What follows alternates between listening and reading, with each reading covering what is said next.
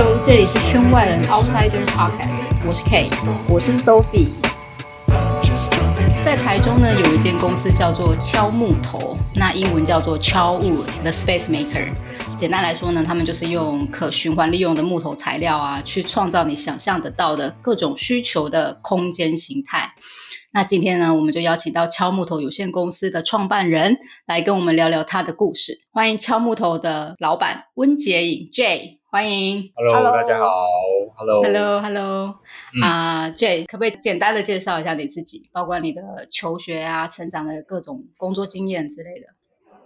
呃，我是台中，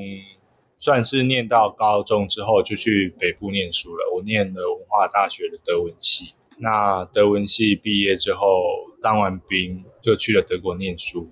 去了大概待了两年时间。然后回来之后，嗯、因为我主要还是进修语言的部分，那回来第一份工作去了饭店。嗯、我当时的目标是希望我可以从一个可以接触到比较多行业，然后比较多人的角度进入这个社会。因为我还不知道我自己想要做什么，所以我就从业务出发。嗯我去做了饭店的业务，嗯、那那个时候是蛮惨的，刚好是二十二 K 的时候，起薪二十二 K 的时候，然后做了一个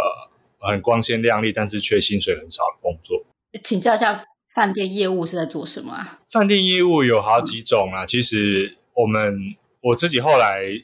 做了几间，做了总共做了三间饭店，最后是做了一个，他的工作就是呃 corporate sales。我主要的工作就是去各行各业跟不一样的公司，然后签订不签订住宿的合约。那因为这些主要是制造业，那他们会有客人来呃工厂参观，或是来洽谈一些生意。那当然他就会有住宿的需求。嗯，那你跟他培养良好的关系之后，他当然这个主要接待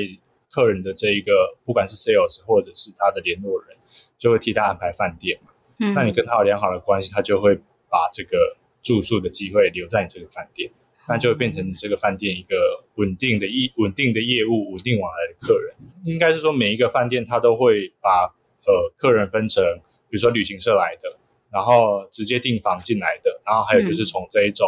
业务抠进来的，这种叫商务客。嗯、一般饭店来讲，市区饭店来讲，准追求一个比较平稳的收入跟客人的质量来讲的话，这种。呃，商务客的品质是最好的，而且它是最稳定的。饭店都会愿意去栽培业务，让业务出去跟客人培养这种公司跟公司之间的关系，嗯、让他们可以把客人留在你的饭店。嗯、那我主要的工作就是这一个。嗯、我一个礼拜公司给我的目标是一天要跑五家不一样的公司，嗯，然后一个礼拜你想五天嘛，五天就是二十五家，嗯、所以我后来实实在在就是。到了到了一个比较呃 global chain 的饭店的时候，我一年五十二周，扣掉假日等等的，这样算起来，一年可能跑有上千家不一样的公司。哇，嗯，就是不管是陌生拜访啊，或者是跟客户维持稳定的关系，然后其实也进到很多不一样的科技大厂，嗯，像是台积电啊、康宁啊、友达。那个时候，在十年前，其实没现在也是啊，就是台湾的一线的科技大厂，北中南不一样的分公司，基本上都有去过这样子。所以那个时候，其实对对自己设定的目标就比较有达到，就是说，哦，我大概知道这个社会运作的状况是什么，然后各行各业在做什么，然后我其中有兴趣的会是哪一些，我大概就有一个比较清楚明白的方向这样子。然后，因为那个时候，其实做饭店做到后来，你想，你每天每天都在跑公司，然后你一年可能跑了上千家，嗯、可是跑久了之后，你会觉得工作好像慢慢的失去了那种热情跟目标。那个时候，我印象中最深刻的就是说，你到了月底，你还是得，因为我们也跑业务都要开车嘛，对，然后。当你看到远远的红灯的时候，你就要赶快把你油门放掉，让它滑过去那个红灯上，因为省油。然后那时候油又很贵，我就觉得说，我的人生好像不应该拉再浪费在这些事情上面。然后，因为当了上班族当久之后，你又会觉得说，好像偷了公司一点时间就很开心那种感觉。就是比如说，就是去上个厕所啊，大便大久一点啊，就觉得说自己好像赚到那种感觉。嗯，上班上久了，对，就就是就是慢慢的会有那种心态出现的时候，嗯，我就会觉得说，我人生好像不应该这样浪费。哦，就你自己就发现不喜欢这样，是不是？对，我就不喜欢这样。然后再来就是因为我看到饭店的 top 可能就是饭店的总经理嘛，嗯，因为我看过很多总经理，十个有可能有有六七个没结婚，然后有两个离婚，然后有一个一年看不到小孩几次。嗯、我就说这个是我未来想要的生活吗？嗯、我即便我今天做到总经理好了，一个月有十万块，那但是他的时间都卖给了饭店。嗯，那等于是你自己没有自己的生活，那你这个是这个是我要的吗？所以那时候刚好又遇到，那时候刚好又想说，因为正准备要结婚，然后我就毅然决然就是结完婚、度完蜜月、放完婚假之后就离职了。哦，然后就 因为刚好那时候我我爸妈也要退休，刚好我们家是自己是经营民宿的，所以我就回来接手了民宿这样子。嗯，然后一直到。哦一直到二零二一年，就是把民宿结束掉，专心做敲木头这样子。嗯哼哼。那 Jay，你那时候为什么会就是从民宿转到就是创立敲木头？就是中间有什么契机吗？民宿是一个被动等待的一个工作，它不像是饭店多有很多资源可以主动去出击去把客人抓进来。但民宿相对被动，嗯、因为民宿的呃组成的结构比较单纯，它并没有过多的资源再去。把外面的客人找进来，所以都是被动的等待。那其实等久了你会发慌。嗯、那因为后来做了民宿之后，很多的水电啊，然后木作啊、泥作啊，这个都是后来修缮嘛。因为我们是老房子，所以我们都是透过自己去做这样的处理，然后从中就是学到蛮多不一样的技术啦。嗯，然后因为累积了这一些对于这些所谓修缮或者是木工或者是你做、水电的基本知识之后。因为我那个时候跟一个不错的伙伴就一起做这样子，我就有意识想要继续发展下一个行业。如果说今天我不做民宿的话，我下一步我要做什么？嗯，因为我那个时候一直被家里的长辈抱怨说民宿是 easy money，但事实上它不 easy 啊，但他们看来就是 easy money。那我就觉得说我不要再背负这样的呃责任，或者是人家这样的眼光，就是说，毕竟民宿就是家族继承下来的资源嘛，然后用这个资源来。赚钱，那当然就是你免不了会有家族长辈的一些不一样的意见。那我就觉得说，嗯、那我不如就想一个下一步，我要怎么样再去发展。那嗯，当然就是从我们这过程当中去想说，什么样的东西是我们做得来的，然后又是可以真的走出去。应该说，一个具体的产品可以放在桌子上给客人知道。而且后来，后来又经历了疫情。的时候，我又更能体会，就是说，你所做的工作没有独特性，或者说没有愿景的话，嗯，它只是让你一天过着一天，一天度一天的那一种例行的行为而已。对，它没有一个理想性在，嗯，所以我那时候就跟在跟我伙伴讨论，就是说，哎，如果说我们做现在敲木头，现在有这个东西，然后我们如何来用这个东西，能够让它商业化？嗯，那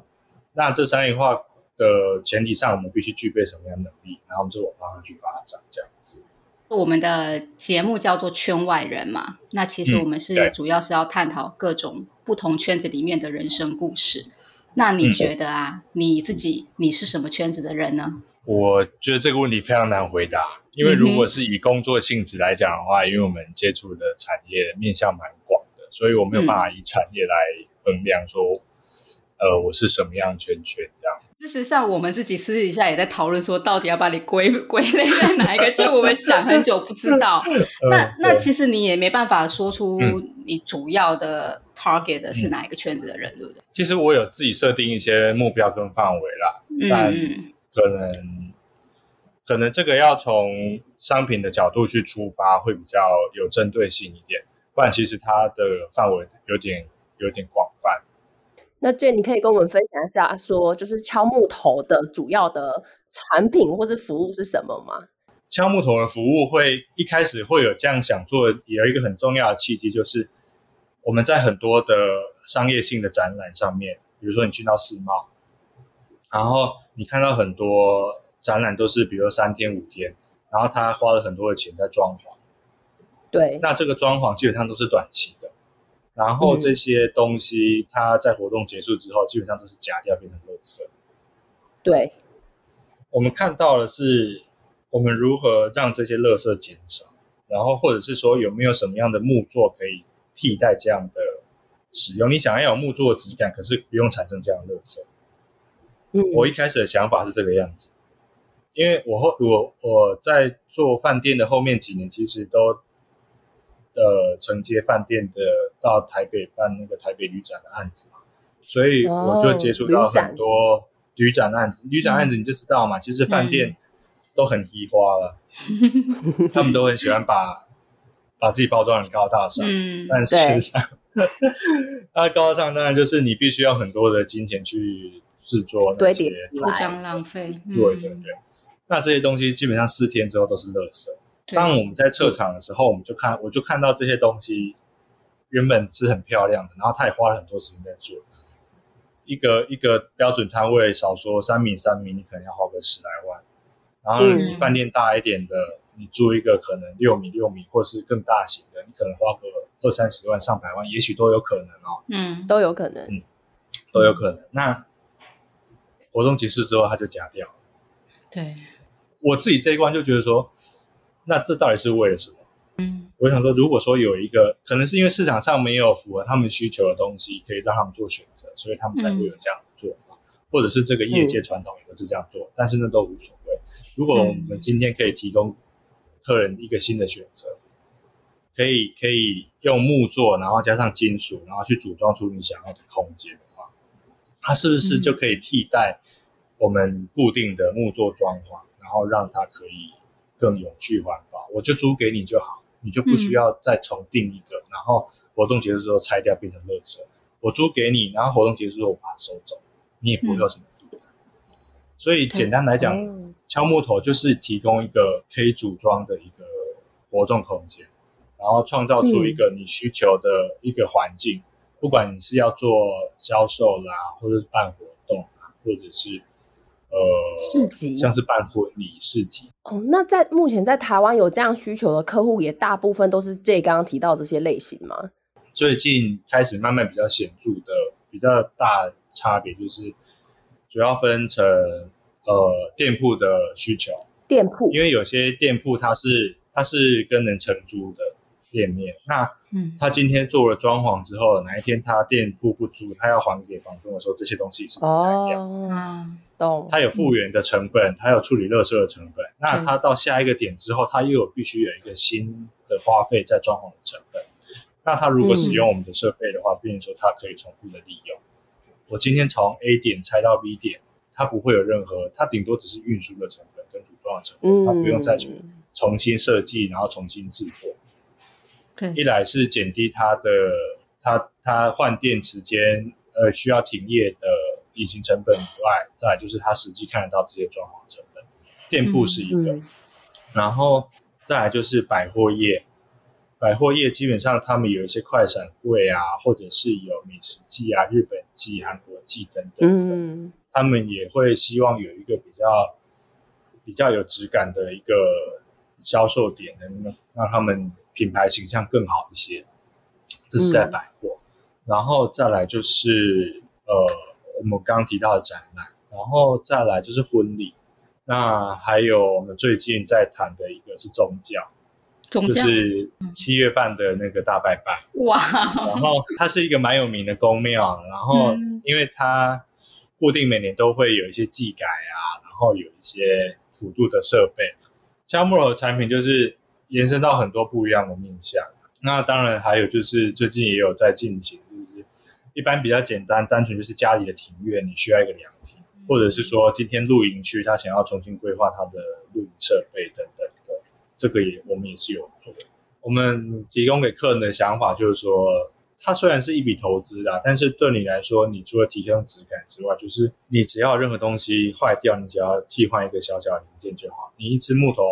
坏掉了。但这个东西不太可能坏，嗯，或是你你想要修改某一个部分，你只要你只要你你想要修改你的结构，你只要换某一些部分的东西就好，你不用全部打掉重练。嗯，对，我觉得要要给客人有一点这种的概念，就是说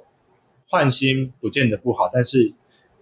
呃调整设计或是修改设计，它也是有可能的。现在有一个叫 B Company B 型企业，嗯，还有个认证的，对，它有个认证。嗯、它我简单简单的讲，就是说，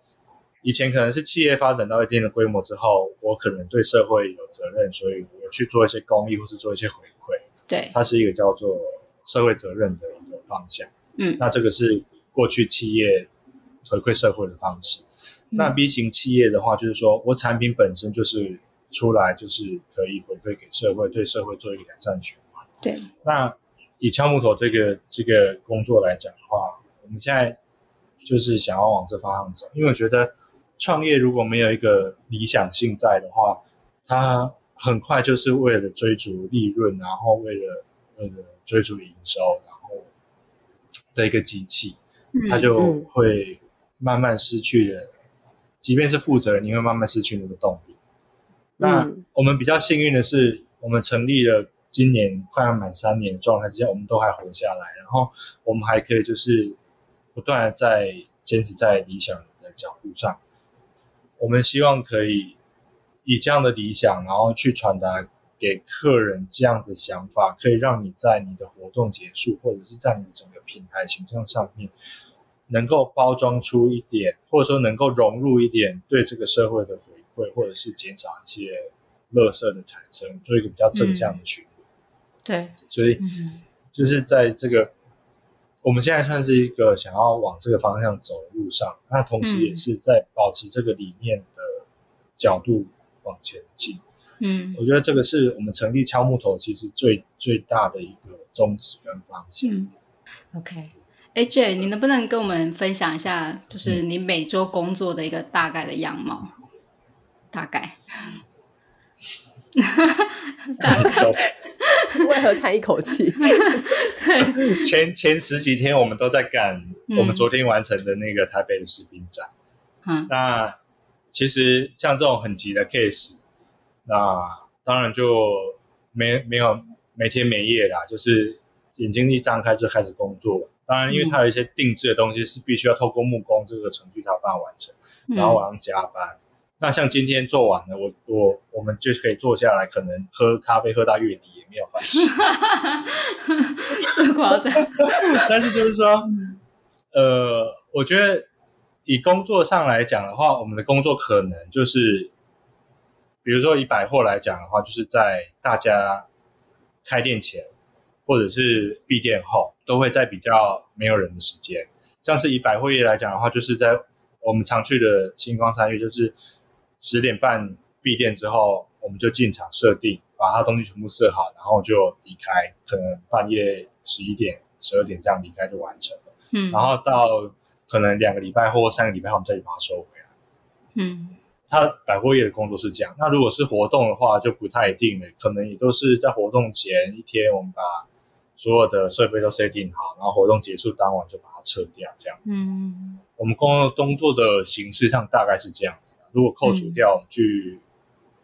定制、嗯、呃去制作那些刻制化的产品以外，大概是这样子。然后收回来之后，嗯、我们会把我们的木头做一个基本的保养，保养完之后再入到仓库去，然后等待下一次拿出来。嗯嗯，在正常的正常的 routine 上，应该是这样在做了。这就是从你就是分享，就是你从饭店业，就是刚出社会饭店业的那个对人生的探索，然后你对于时间也有自己的看法，到你现在就是自己创自己的事业，就是想要知道说你对于成功的人生的定义，就是你自己的定义是什么？我觉得，我觉得这个这个有一点算是，其实这十几年来的一个体悟吧，就是我后我毕业之后，我去了德国念书嘛，那其实。这也是我后来自己发现的啦，因为就就以德国人或欧洲人他们的思考的问题是，他尤其是德国人，他们比较不在意别人的眼光，他们他们更在意自己的生活，嗯，他们在意自己生活过得好或不好，是不是他们喜欢的的专注力大过于别人怎么看我这件事情。我觉得这件事情为什么会十年后让我一直在反思这件事情，就是说，因为我们现在都太太在意别人怎么看我们，因为社群媒体的影响，因为我们想要告诉别人，其实我们过得很好，因为我们就不断的去散发出一些我我我没有过得很不好，我过得比你好，这种比较或是别人的眼光上，我们都活在这些、嗯、这些这些这个圈圈里面。嗯、那我们反而专对专对于专注自己的生活这件事情很少。嗯，所以呃，后来当然自己创业之后，我更有这种体悟啊，就是说，呃，我们如何更脚踏实地的活在你现在这个 moment。嗯。我觉得是是我一个蛮大的一个这这十十几年来人生观的养成，嗯，因为你说成功嘛，其实成功的定义其实对我来说一直不断的在变。那呃，我曾经在饭店的时候念到一本书啊，它是世纪世纪酒店集团的总裁写的。那它里面有一句话，我一直一直记到现在。他说，呃。他所定义的成功是跟随他的脚步的人，嗯，呃，总有一天能够超越他自己对自己本身的期待。嗯，这句话有点绕口啊，就是说我今天如果这个人跟着我一起帮我工作，但是他后来他发现自己能够做的，自己能够成就的，超越他自己原本的期望。嗯，就是他的他的人生有又有又有一种新的突破。对，就变成说你。我觉得这个对我来说是一个成功定义的一个比较早期的雏形，嗯、就是你的、嗯、你的人生并不是在于说你你一定要开好车或是穿好衣服多住多大的房子，嗯、而是说你今天能够对对你负责任的范围的这些人能够有贡献。嗯，你今天这个员工跟着你，但是他后来发现他其实可以做得更好，他可以成为更棒的人，你这个时候。嗯这种成功，反而是那些数字没有办法比比较的，嗯哼，而且它还不是只有物质上的的那种衡量，嗯，对，嗯，那讲到后来，我们如何去，我们不不活在别人的眼光这件事情，我又有一个，我我觉得这个也是一个蛮棒的例子，就刚刚结束的结束的法文。乔科维奇在拿冠军的当下，他是全场法国的球迷都对他报以嘘声。嗯，这是为什么？但是，但是他也不以为意，他就是拿冠军。你怎么样？我就是专注在我当下，我打好这场球，做好该做的事情。嗯，他活在他自己的人生里面，他不用在意别人。嗯哼，你说他有有自己相信的价值观，然后就是他就是有他就是有被讨厌的勇气，是吗？对对对对对，嗯、你有看到这篇报道？对，就是被讨厌的勇气。因为我觉得这个这个，我觉得被讨厌的勇气可能被过于商业化了。但是我觉得还是、嗯、还是要讲话，就是说，我们如何真的去感受到这一些在你身边的人，然后还有你自己。这你这让我想到，就是其实我周末去听了一个演讲，然后呢。那个演讲者他就说，他其实在过去二零二一年就那一阵子，他在关心的就是像 COVID-19，或者是俄乌战争，或者是蓝绿之间的政治议题，就是他每天都在关心这些东西，然后就自己就觉得很生气，或者是每天的重心都放在这边，直到他的儿子就忽然过世了，他才惊觉说。最重要的其实就是自己身边的关系，就是像 COVID-19 或俄乌战争这件事情，是他改变不了的事情。他一直把精力放在这些上面，却忽略就是最重要的其实是自己跟身边的人。我觉得都可以关心，但是你应该要一个比重或是一个比例在。其实我当初从为什么会从德国回来，其实在德国也有发展的机会，但是后来因为我姐姐生病，那我爸妈就只有我跟我姐姐两个孩子，那我就觉得说。他们这么辛苦的付出，让我有机会可以到国外去见识，那让我可以有这么舒服的生活，这样我就觉得我必须要回来回馈。那回来之后，当然我结婚那年我姐姐就过世了，所以那个时候对我来说有一个很大的体悟，就是说，你如果不珍惜的话，你你应该珍惜的是你身边人跟你的时间。那你不珍惜的话，你应该说没有后悔要这个东西的啊。你今天。你要做的每一件事情，你都要觉得说，这个做这件事情我一定不会后悔，然后我一定要去做。你要有这种想法。哎，那对你来讲啊，你你你经历过上班族，然后现在创业，你觉得目前的状态啊，你有所谓的 work life balance 吗？我觉得为什么要寻求平衡？因为你失衡了，你才需要寻求平衡嘛。那我觉得以以一个创业者来讲，他不会有什么失衡的问题。嗯，他没有失衡的问题，因为我刚刚讲了，你张开眼睛就在想工作。嗯，它就是你的全部。今天基本上，他就是你的全部。但是你今天，你今天就是呃，可以稍微按一下暂停，然后陪家人的时间你就把它按掉，你就就把那个暂停按下去。因为它的时间跟时间跟内容是完全的弹性的啦，就以一个就以一个我这我自己这样的创业的性质来讲，它是一个很弹性的。所以你你内心会有一个对于理想生活就是自己的定义吗？你会觉得现在这个阶段就是你正在实现自己的理想生活吗？我觉得是啊，它毕竟是一个过程，它不会是一个终点嘛。那如果说我忍不住想拍手，他说是哎、欸，对啊，就是 是一个很棒的回答，嗯。因为我觉得有小孩之后，对我来说有一个很大的转变，就是他他可以给你的回馈很真实，嗯，那你会觉得你每一天都活得很很有笑容啊，因为小孩子看到你就是笑嘛，你的每一天就活得活在活在一个活在一个很很有感情的一个状态，嗯。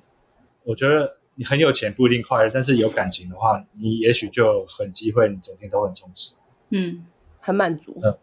很满足，对对对。所以就是理理想生活正在进行中，理想生活正在进行中。因为我我其实应该说从民宿转变到敲木头这个时间，我跟我老婆有去有去做了一段旅行。那他是我们去苏格兰健行，那他是走了七天的时间。然后走了大概一两百公里这样，然后这期间就是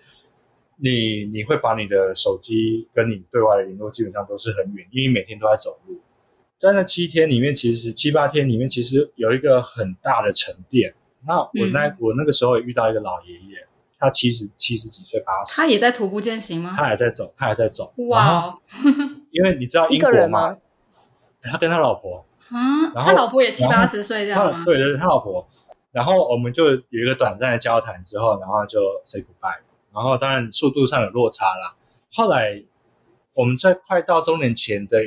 一两个点的一个饭店又相遇了，在一个早餐的餐厅。嗯、然后，然后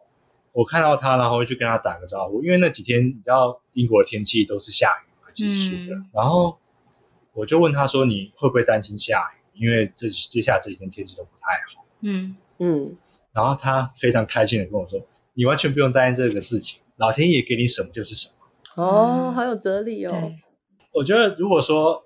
我们在这个年纪就可以获得像这个年纪人才有的那种对人生的观念的话，嗯，其实我们的人生可以少走很多冤枉路。我们也可以对你的你的生命，或者说你的你过过之后的经历，会有完全不一样的体验。嗯嗯嗯。很棒的分享，嗯嗯，它是一个，我觉得多旅行有帮助啦。对，嗯，因为我们通常活在自以为是的世界，嗯，你要不断去挑战你自己，你自以为是的那件事情，因为我们我们人活久了，就是你会以你的价值观去判断这件事情是不是这个样子，嗯，但事实上，如果你真的以为这个你这件事情是你以为的那个样子的时候，你之后判断很多事情都会以这个想法，对。嗯，这像你之前读了一本书，对，我之前读了一本书叫《嗯，我可能错了》，它就是有一个僧侣去出出家十几年的故事。反正他的概念就是你要保持着“我可能错了”这样的想法，你就可以接受新的东西。嗯，因为这有一点可以拉回到我的工作，嗯、就是以敲木头这个状况来讲，因为它是一个在台湾市场上还没有的东西，那。嗯我们如何去结合现有的资源，或是结合更多不一样的媒材，永续的媒材，可以让你的产品更丰富。所以我会时常去搜寻一些我们可能跟我们现在生活完全没有关系的东西。嗯，嗯，比如说我可能去看看一些，比如说钢铁的制造啊，或者去如何、嗯、如何正确的训练你家的狗。乖乖听话，类似这样的东西，不断不断来来刺激自己的思考跟想法，让自己不要哎，嗯，对，就是让你有这样的习惯之后，等你遇到问题的时候，我才不会很直觉的去下判断，对，然后让自己变得很封闭，嗯，因为当你习惯只会做一二三三件事情的时候，你老了，你可能因为体力的关系，你可能只会做一二。那等到你真的是只能坐下，你不能动的时候，你只会做一。那你的生活，你的、你的、你的退休生活，或是你的、你的晚年，你就会活得非常的、非常没有自我，或者说非常很局限。这样对你的、你的人生上来讲的分配又太失衡了，我觉得应该可再把它稍微丰富一些了。嗯嗯嗯。所以我就我就举我爸跟我阿公的例子，这样。我 我现在为了怕我爸变成我阿公，所以我要不断的挑战他 所下的每一个判断跟想法。OK，我觉得这个也是增加亲子感情的方式。是啊，是啊，也是一种方式。对对对对，因为因为我我觉得这个是必须要有刺激的。对对对对，就像因为我现在有小孩了，我我会很愿意花时间跟所谓的资源去投投资给小孩。我相信他们当时养我也是这样子。嗯，但是我希望我可我也可以更回馈给他们一些。对，人家人家都说，人家都说，可能父母是孩子的眼睛嘛，因为他是孩子的视野就是父母。嗯、但我觉得，等我活到这个年纪，我现在这个阶段夹在中间的时候，我觉得我可以是我父母的双脚，嗯、我反而是可以带他们去带他们去体验更多不一样的，他们可能那个年纪没有机会体验的东西。嗯嗯，所以我才说我想要带他们去旅行啊，或者说我想要带一些新的想法去刺激他们。或者说有机会的话，我看到一间不错的咖啡厅，那这可能是时下时下的消费习惯喜欢的环境，嗯，那我就会希望可以让他们带带他们去尝试一下，嗯嗯，对，嗯，就是很棒，不要让他们太太早进入一个停滞的状态，停止学习就什么都没有，真的真的。好，今天谢谢 Jay，我敲木头的 Jay 跟我们分享这么多的观念，还有他的一些创业的故事。谢谢 Jay，谢谢，不客气不客气，谢谢大家。